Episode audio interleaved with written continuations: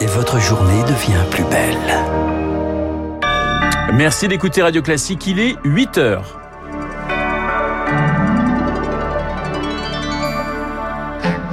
La matinale de Radio Classique avec Renaud Blanc. Et voici les titres du journal. Se chauffer coûte de plus en plus cher, les prix du gaz et de l'électricité flambent. C'est aussi le cas pour le fuel. Reportage dès le début euh, de ce journal. La planète au chevet du climat. La COP26 s'ouvre dimanche à Glasgow. Les États devront présenter leur engagement et ils ont intérêt à être ambitieux car c'est peut-être la réunion de la dernière chance. Cinq semaines de récit. Le procès du 13 novembre entendra les derniers témoignages aujourd'hui. Ce matin sur Radio Classique, le médecin du RAID intervenu au bâtiment Bataclan raconte son intervention. Radio classique. Et le journal de 8 heures nous est présenté par Charles Bonner. Bonjour Charles. Bonjour Renaud, bonjour à tous. À la une ce matin, une autre facture qui s'alourdit. Le carburant flambe, le fuel aussi. 3 millions et demi de personnes l'utilisent pour se chauffer, mais avec une hausse de plus de 50% en un an, l'addition commence à être salée pour ses clients rencontrés par Émilie Vallès lors de la tournée d'un camion citerne dans l'Essonne. On branche le tuyau, on s'assure que c'est bien serré. Première livraison matinale pour Antonio Dias, livreur de fuel. On entend le bruit, on met 1000 litres là. Sur le seuil de sa maison, Jean-Louis a déjà préparé son carnet de chèques. Ça commence à piquer là à ce moment-là. 1045 pour 1000 litres. Là vous payez en deux fois, c'est ça? En deux fois, oui, ils sont très très gentils. Ah, sinon c'est très compliqué là, on arrête les pâtes là. On mange que le bouillon des pâtes. Pour ce retraité qui perçoit 1600 euros par mois, c'est un vrai budget, d'autant qu'en hiver il remplit sa cuve tous les mois et demi. J'ai 220 mètres carrés à chauffer.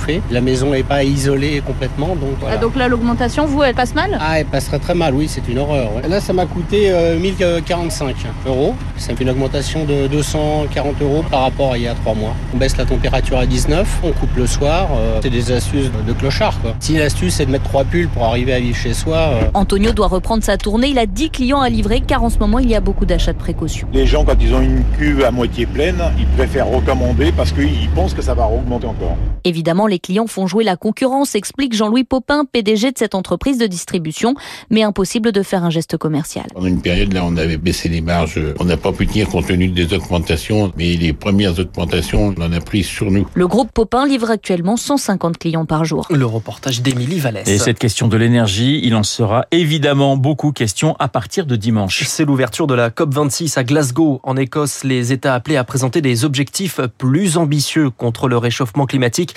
Car Baptiste Gabory, cette COP est celle de la dernière chance. Oui, c'est comme ça qu'elle est présentée, en tout cas par les Nations Unies, car pour limiter le réchauffement climatique à 1,5 degré, c'est l'objectif de l'accord de Paris signé en 2015, eh bien, tout va se jouer avant 2030, donc dans les prochaines années. Françoise Vimeux, climatologue à l'Institut de recherche pour le développement on doit diminuer dès maintenant nos émissions globales de 45% d'ici 2030 si on ne veut pas dépasser 1,5 degré et de 20% si on ne veut pas dépasser 2 degrés. Plus le temps passe et plus l'urgence d'agir est, présente. Huit ans pour agir car au-delà nous aurons dépassé le budget carbone qu'il nous reste. Roland Sefarian, climatologue à Météo France, co-auteur du GIEC on émet du CO2, la planète va se réchauffer. Donc c'est une loi qui permet en fait pour un niveau de réchauffement de connaître la quantité totale de CO2 que l'on peut émettre dans le système climatique. C'est ça qui nous donne notre marge de manœuvre. Une marge de manœuvre qui se réduit d'année en année. Cette COP doit donc être celle de l'action. Les pays sont appelés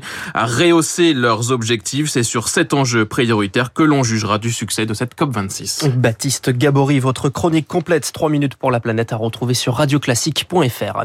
Avant cette COP, le G20 ce week-end à Rome, Joe Biden a atterri cette nuit au programme de la journée une rencontre avec le pape François et une autre avec Emmanuel Macron, la première depuis, depuis la crise des sous-marins australiens.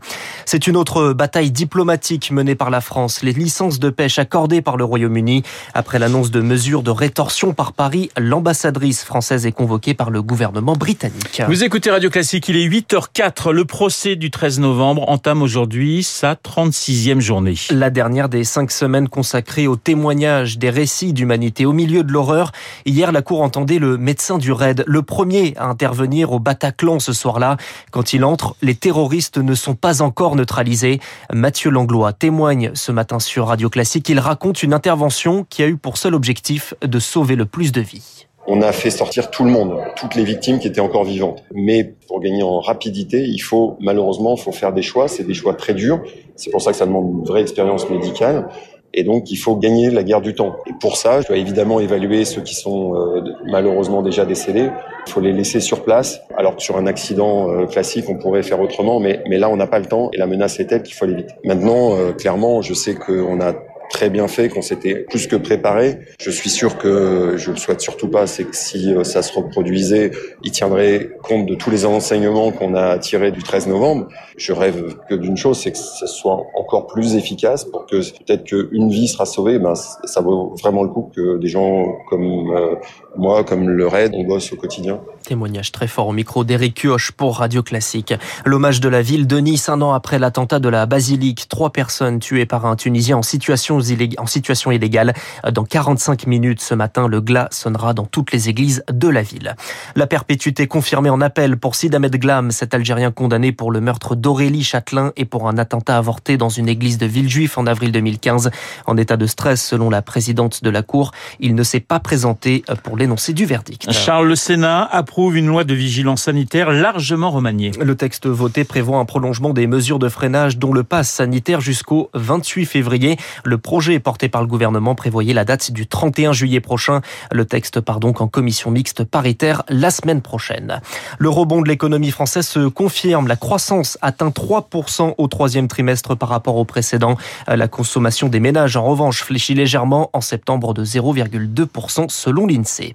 Prudence face à un épisode Sevenol. Deux départements, je vous le disais dans la météo, le Gard et la Lozère sont placés ce matin en vigilance orange, pluie, inondation. Et entre deux averses, eh bien, c'est le dernier week-end pour profiter des terrasses estivales si vous êtes à Paris. À partir de dimanche, on replie les tables, les chaises et les parasols installés après le confinement. Ces terrasses devraient bientôt revenir car la mairie de Paris veut les pérenniser d'avril à octobre. Les restaurateurs se réjouissent, les riverains beaucoup moins, Elodie Wilfried.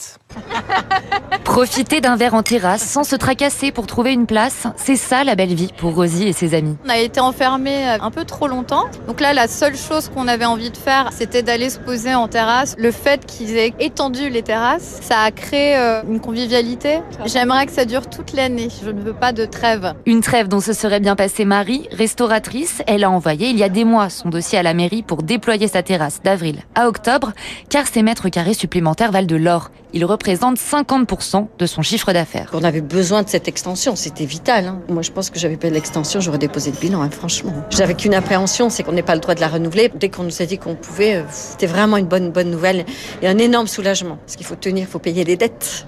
Cette installation dans la durée ne fait pas que des heureux. Dominique Feutry préside l'association de riverains Mar et Louvre. Pour lui, le problème numéro un, c'est le bruit mais pas seulement. Il y a quand même beaucoup d'endroits où il est très difficile de passer. Le deuxième point qui a, c'est un problème esthétique. On s'est rendu compte que ces terrasses euh, bah, étaient faites de briquets de broc le plus souvent. Ça défigure complètement les quartiers. Mais les riverains n'ont pas dit leur dernier mot. L'association compte déposer un recours en justice contre la mairie. Le reportage d'Elodie Villefrit. Et ce week-end également, une bonne nouvelle. Renault, on gagne une heure de sommeil. Passage à l'heure d'hiver. Dans la nuit de samedi à dimanche à 3 heures, il sera 2 heures du matin. Oui, mais il fera nuit plus tôt forcément on à peut pas partir tout avoir. de dimanche, on ne peut pas tout avoir. Merci Charles Bonner, nous retrouverons, euh, nous vous retrouverons à 9h pour un prochain point euh, d'actualité. Il est 8h08 sur Radio Classique. Dans un instant, l'édito politique signé Arthur Berda et puis mon invité, l'ancien ambassadeur de France à Washington, Gérard